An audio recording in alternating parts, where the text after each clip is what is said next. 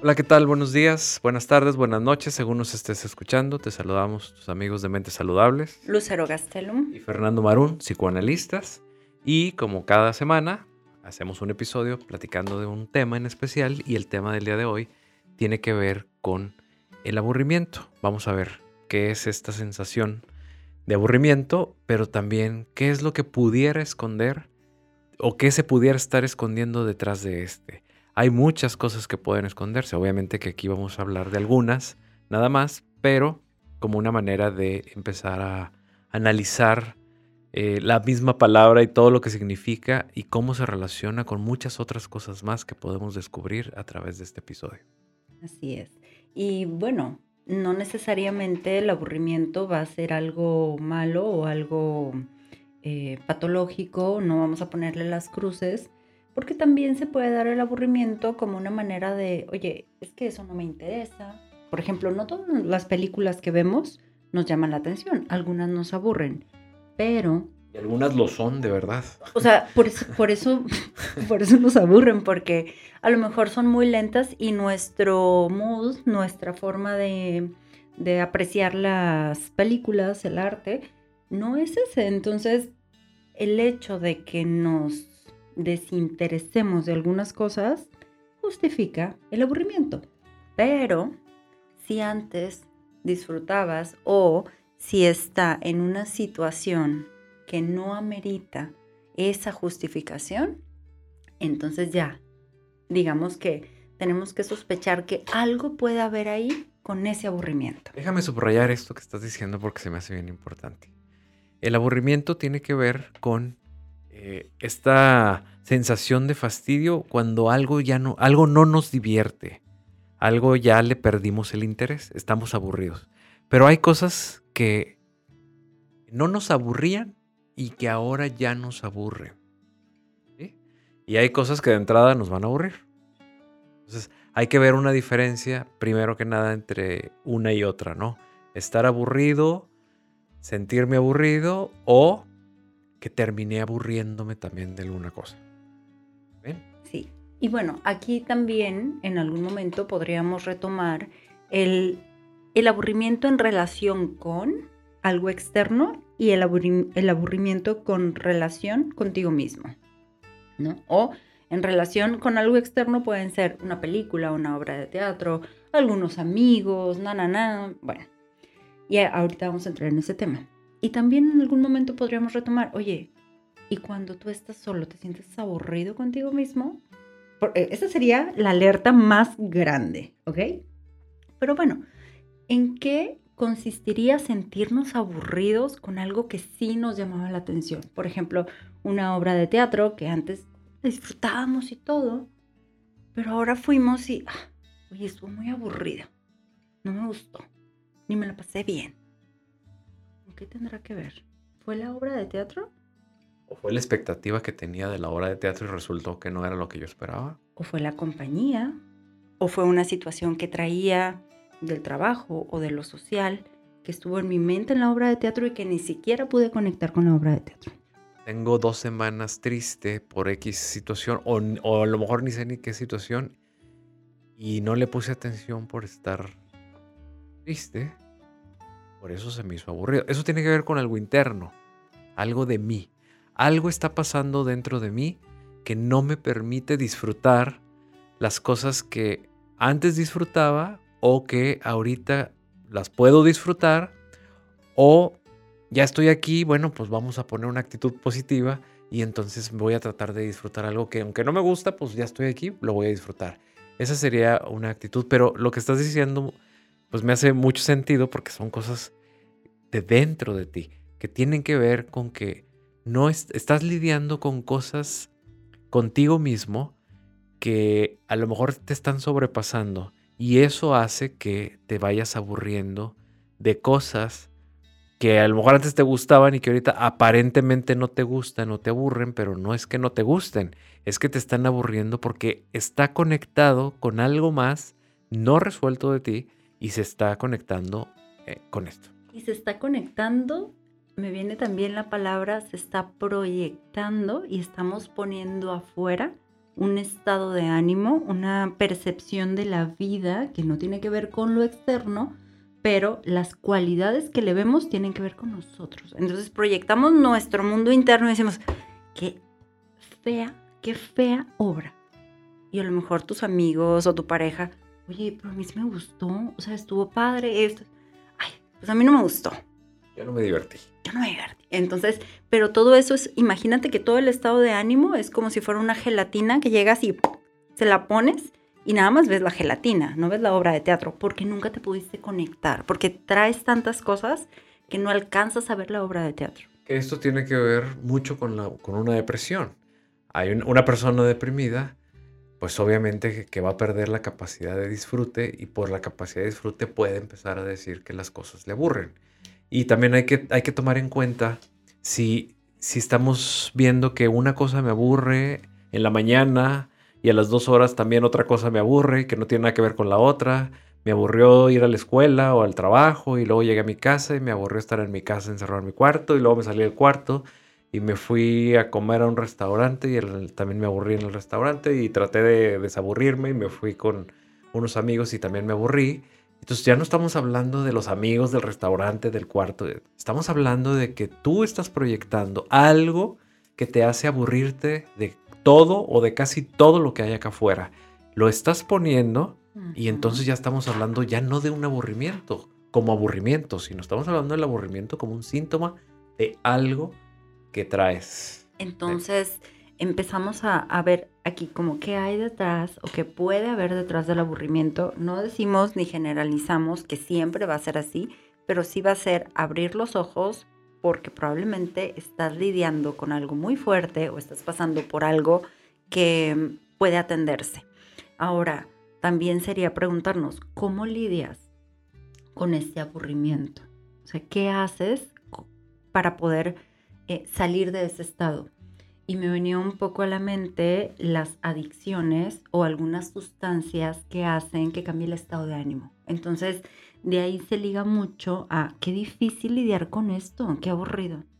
¿Saben qué? Pues tal pastillita hace que me ponga activo o que me vengan muchas cosas a la mente o na, na, O a lo mejor la marihuana y esto te saca de un estado de ánimo que de una otra manera te estaba alertando de algo y pones una cobijita y ya no ves eso y das cuenta que no existe. Y se empieza el cerebro al enlazar con eso y se crea una adicción. Y es aquí donde, ¿cómo, cómo conecta la bioquímica del cerebro con la mente? O sea, nuestro cerebro, algo no está regulado y por lo tanto eh, empiezas a pensar de manera inconsciente cómo puede tu cerebro estar regulado. Si todo esto te aburre, porque puede ser un estado de ánimo, y entonces buscas alguna, alguna cuestión de drogas o algún químico y entonces lo, te lo tomas, lo, lo fumas o...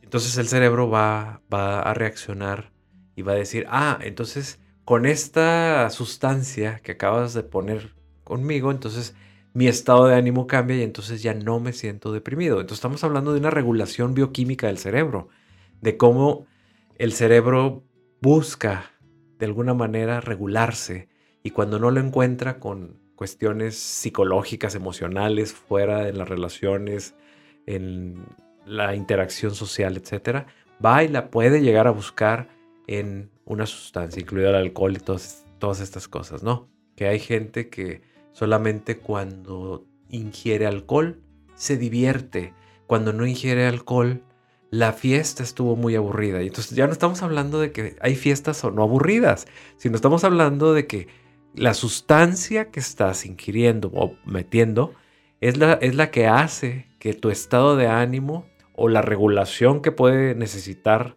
el cerebro esté, esté actuando por ti. Y entonces tú le llamas diversión, tú le llamas aburrimiento si no existe una una sustancia que, llegue a tu cerebro para regularlo o para alterarlo también.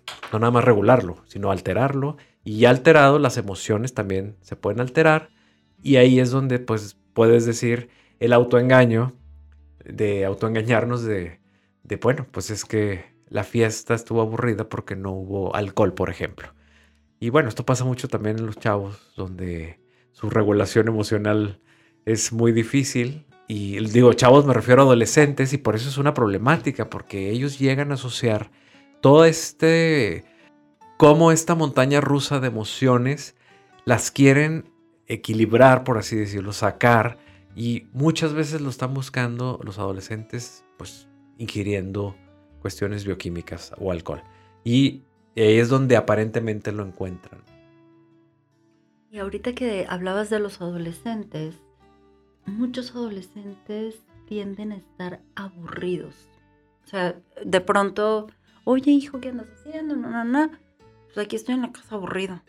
Pero ese aburrido no sale aburrido, sale como enojado, frustrado. No, no. Entonces, también habríamos que revisar, y aquí entramos en la otra parte que sería el aburrimiento con uno mismo, no con las actividades, que sería qué es lo que qué es lo que podría estar pasando en el mundo interno de este adolescente para que se sienta aburrido y entre comillas aburrido, pero quizá es frustrado, no sé qué hacer. Me siento enojado. Es que mis amigos se juntaron, ni siquiera me dijeron y entonces tuvieron una story y los vi qué coraje, pues, qué aburrido. estoy aquí o se siente excluido porque no lo invitaron y entonces ahí está una frustración muy grande y entonces la, toma como aburrimiento.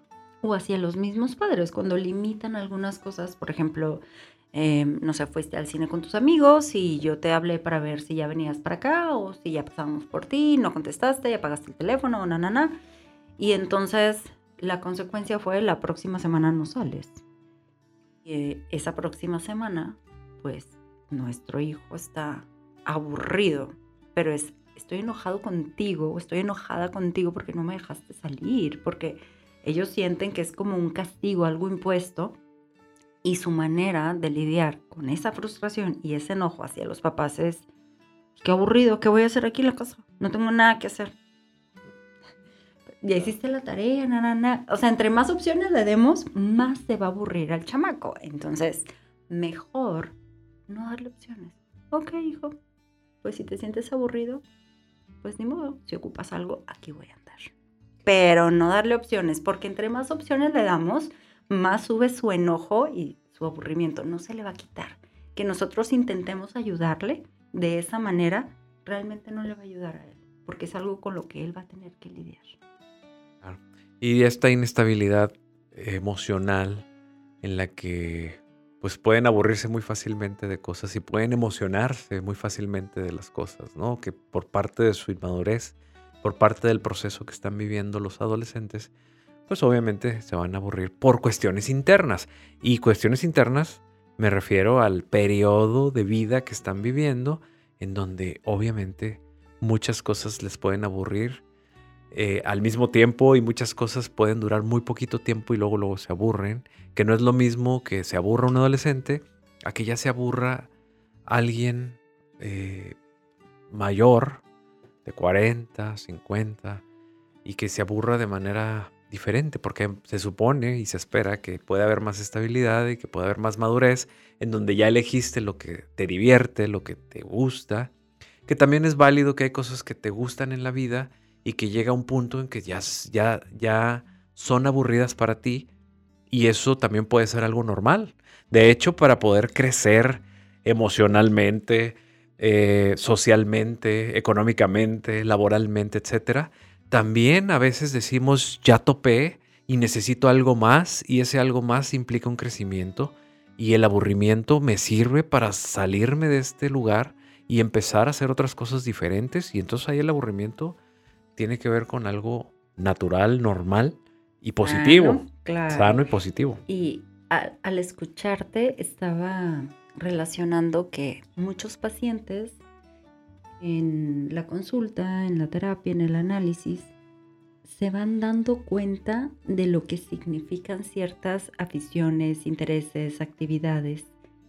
Y eso hace, cuando esto no es sano, que pierdan el interés en esas actividades. Entonces también darte cuenta de ciertas como autosabotaje o ciertas actividades agresivas o que de una otra manera te, te lastiman o que son, ahorita se utiliza mucho la palabra, ¿no? Tóxicas para ti y que empiezas a analizar lo que implica todo eso, empieza a perder ese interés, ¿no? Y entonces de pronto es como, pues es que antes me gustaba mucho esto y ahora no lo estoy disfrutando, ¿no? Qué raro, no sé por qué, pero ya no lo estoy disfrutando. Bueno, no sé por qué, es ya te diste cuenta que emocionalmente había cosas que depositabas en esa situación que te lastimaban, que tú no lo hacías porque te lastimara, pero que al darte cuenta se como se desenlaza eso, se suelta y pierdes el interés. Y entonces qué bueno que te aburre porque ya no te estás lastimando con esa situación, ¿no? Claro. Y bueno, el aburrimiento también puede... Yo creo que nos tenemos que fijar si ya somos adultos y no somos ya adolescentes. Eh, ¿Cronológicamente o emocionalmente? Pues las dos. en las dos hay que fijarnos en qué, en qué andamos. Pero si me aburren muchas cosas muy seguidos, pues eh, tengo que preocuparme para pedir ayuda también, porque bueno, pues eh, podría ser algo de inestabilidad. Pero si a veces ya me están aburriendo ciertas cosas por algún cambio que necesito hacer, porque ya no quepo en esta camisa, y necesito crecer, bueno, pues también hay que revisar eh, qué, pues qué, está pasando, ¿no? ¿Qué, ¿Qué está pasando conmigo de manera interna? Y si los aburrimientos son muy frecuentes o muy prolongados, yo creo que ahí sí tenemos que revisar y atendernos porque eso ya no es lo normal. Estoy, hablando de que el aburrimiento, pues obviamente es normal en muchas situaciones y cuando se convierte en patológico, pues ya tiene otros tintes de disfuncionalidad en la vida de la persona y también en la frecuencia y también en la intensidad y en la durabilidad del, aburrimiento. También sería el poder como sugerir a las personas que tienen hijos que puedan ir detectando el aburrimiento, porque no es lo mismo un niño de cuatro años, cinco años, que es más o menos kinder, esté aburrido o un niño de primaria que esté aburrido o un adolescente que esté aburrido. porque está aburrido? Y es normal que de pronto se aburran, pero si siempre es como, mamá, es que estoy aburrido, no sé qué hacer. No sé qué hacer. A ver, ¿qué es lo que está pasando? Que no vienen a su mente cosas para hacer. O sea, la parte de la creatividad en los niños también se puede visualizar por medio de, ¿está aburrido o no? O sea, no sé, van en el carro y entonces es que estoy bien aburrido, falta mucho, ya vamos a llegar, estoy bien aburrido, es que... Y entonces es la dificultad de estos niños para lidiar con el, digo, ahorita ya hay tablets y las mismas pantallas de las camionetas, pones ahí películas y lo que sea, pero ponle que no hay en este momento ese tipo de dispositivos y es qué hacen estos niños para lidiar con ese tiempo de espera en donde no hay juguetes, no hay nada para estar haciendo. Y creo que en ocasiones hay que revisar cómo está el estado emocional, porque hay algunos niños que puedan traer algo emocionalmente y hay depresión infantil. No quiero decir que todos los niños que están aburridos están deprimidos, pero sí es como una llamada de atención. Tu hijo va en el carro y se entretiene con los árboles, con los anuncios y te va diciendo y va empezando a intentar leer. ¿Qué hace? ¿Hace algo para activarse creativamente o no? ¿O está pasivamente esperando que tú le digas qué hacer? Y entonces ahí también vemos vínculos de dependencia o independencia. Que entre más independiente emocionalmente sea el niño, mucho mejor, ¿no? O de depresión y de no depresión, ¿verdad? También. Entonces, que un niño es creativo por naturaleza. Y como que no se te acaba, como que ya se te acabó y te aburriste, ya no sabes qué hacer. Pero pues y no se les acaba la pila. Exacto. Exactamente por eso hay que, hay que observar.